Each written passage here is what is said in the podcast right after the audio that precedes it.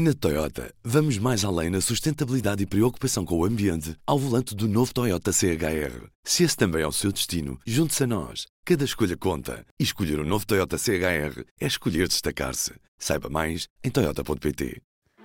Do Jornal Público, este é o P24. Hoje, o que é que explica o elevado preço dos combustíveis e é a redução da fiscalidade a solução? Viva! Eu sou o Ruben Martins e hoje o P24 está de olho no elevado preço dos combustíveis, que parece não ter perspectiva de abrandar. Nos mercados internacionais, os cortes de produção nos países produtores de petróleo têm vindo a puxar o preço do crudo para cima e o preço dos refinados igualmente vem atrás. Mas também há quem olhe para a fiscalidade e peça uma redução dos impostos sobre os combustíveis. Ouvimos o líder dos sociais-democratas, Luís Montenegro. O Sr. Ministro sabe muito bem o que é que tem a fazer. Tem a descer o ISP em função do nível de receita que está a arrecadar a mais pelo, pelo efeito do IVA. É isso que tem que fazer já. Mas será a redução do imposto nos combustíveis um sinal contraditório quando tentamos que as pessoas usem menos o carro? E até que ponto é que as empresas que vendem combustíveis estão preocupadas com este aumento de preço por isso ligo para o presidente da APETRO, a Associação Portuguesa que reúne as empresas petrolíferas. Estou. Viva António Comprido, Ruben Martins do Jornal Público deste lado, como está? Muito obrigado. Então, António, comece por me explicar o porquê deste preço em alta do, dos combustíveis nas últimas semanas. O que é que está a passar no setor que justifique uh, estes preços elevados das últimas semanas? É, basicamente, nós assistimos a uma reação típica de um mercado com oferta e procura.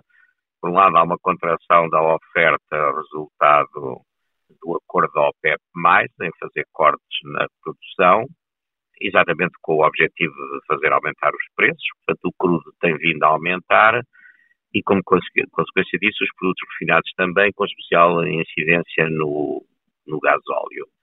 Essa é a razão fundamental e é essa que tem levado a este aumento de preços, portanto, um desequilíbrio no mercado, numa altura em que, do lado da procura, de acordo com as projeções da Agência Internacional de Energia, se espera um ano com recorde de consumo de produto de, de petróleo e, portanto, isso significa que, por um lado, os produtores estão a retrair-se em termos de produção e, por outro lado, eh, o mercado está a pedir mais produto. Isso já levou a uma baixa muito significativa dos estoques uh, em todo o mundo e a consequência normal é uma pressão sentido da alta dos preços. António, e em relação à fiscalidade, é também ela culpada por estes preços altos nos combustíveis em Portugal? Bem, eu devo dizer que a fiscalidade em Portugal, vamos ser justos, não é? Sempre dissemos isso, neste momento, com as reduções de ISP que o Governo fez, a nossa fiscalidade não, não está muito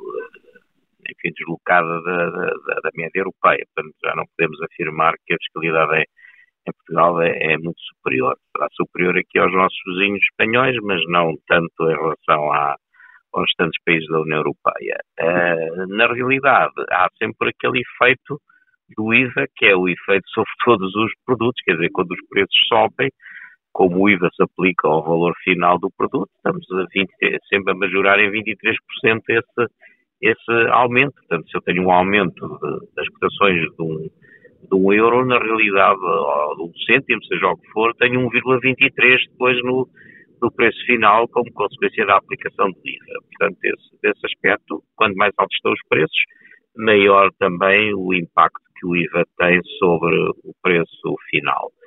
De resto, o governo também há outro aspecto que foi, retomou uh, a atualização da taxa de carbono, que tinha congelado, retomou em maio, fez atualizações em maio, junho, julho e agosto, em setembro já não fez atualização e embora ainda a taxa de carbono esteja abaixo dos valores em que deveria estar se fosse aplicada à fórmula que a relaciona com o valor das licenças do comércio de emissões, do Sistema Europeu do Comércio de Emissões, nesse caso seria muito mais alto, que a facto é que houve um incremento na ordem dos 8 cêntimos uh, desde maio até agosto, depois lá está o tal efeito majorado pelo efeito IVA. Portanto, aí sim também houve uma contribuição do retomar da atualização da taxa de carbono sobre o valor final a, a, pagar pelos consumidores. Sabemos se o consumo é muito afetado com o preço, as pessoas precisam de usar o carro na mesma, imagino que não deixem de abastecer, não é? Historicamente não se verifica grande relacionamento direto entre o preço e o consumo. Isto porquê?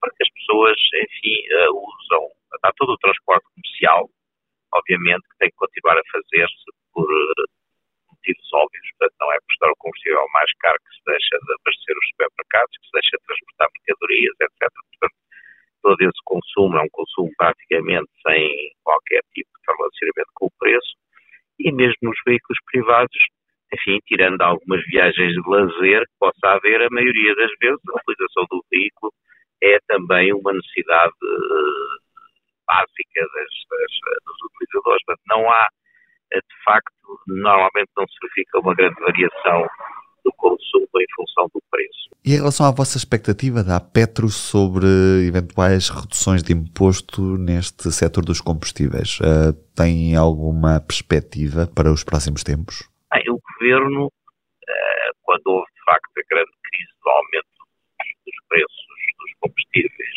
no ano passado, decidiu e, e enfim, prometeu, digamos assim, uh, que iria uh, devolver em sede de ISP o acréscimo de receita que estava a ter a IVA pelo facto do IVA ser um valor que é cobrado sobre o preço, o preço final, já que a tentativa de descer o IVA para 13% tinha sido, enfim, não autorizada ou chupada pela Comissão Europeia. Uh, o governo aplicou essa fórmula durante algum tempo uh, foi fazendo ajustes ao valor do ISP e também depois fez ajustes no sentido contrário, isto é, quando os preços começaram a descer, o governo foi reduzindo, digamos, o, o valor de, de benefício ou de desconto que estava a dar no, no ISP. Portanto, é a situação. Há uns meses esta parte não tem havido mexidas propriamente ditas no ISP.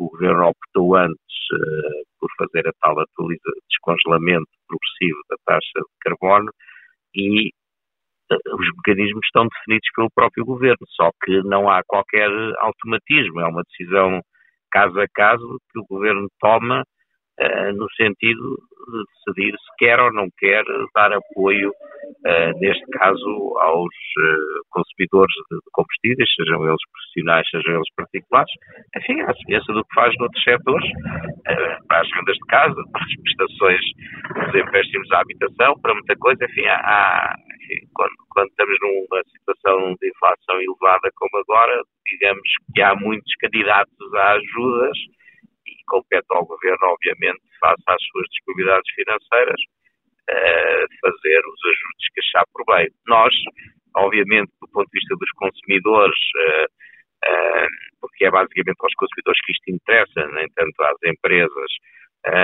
sabemos que é bem-vinda qualquer alívio fiscal na área dos combustíveis. Se isso pode ser feito ou vai ser feito, é algo que não podemos antecipar.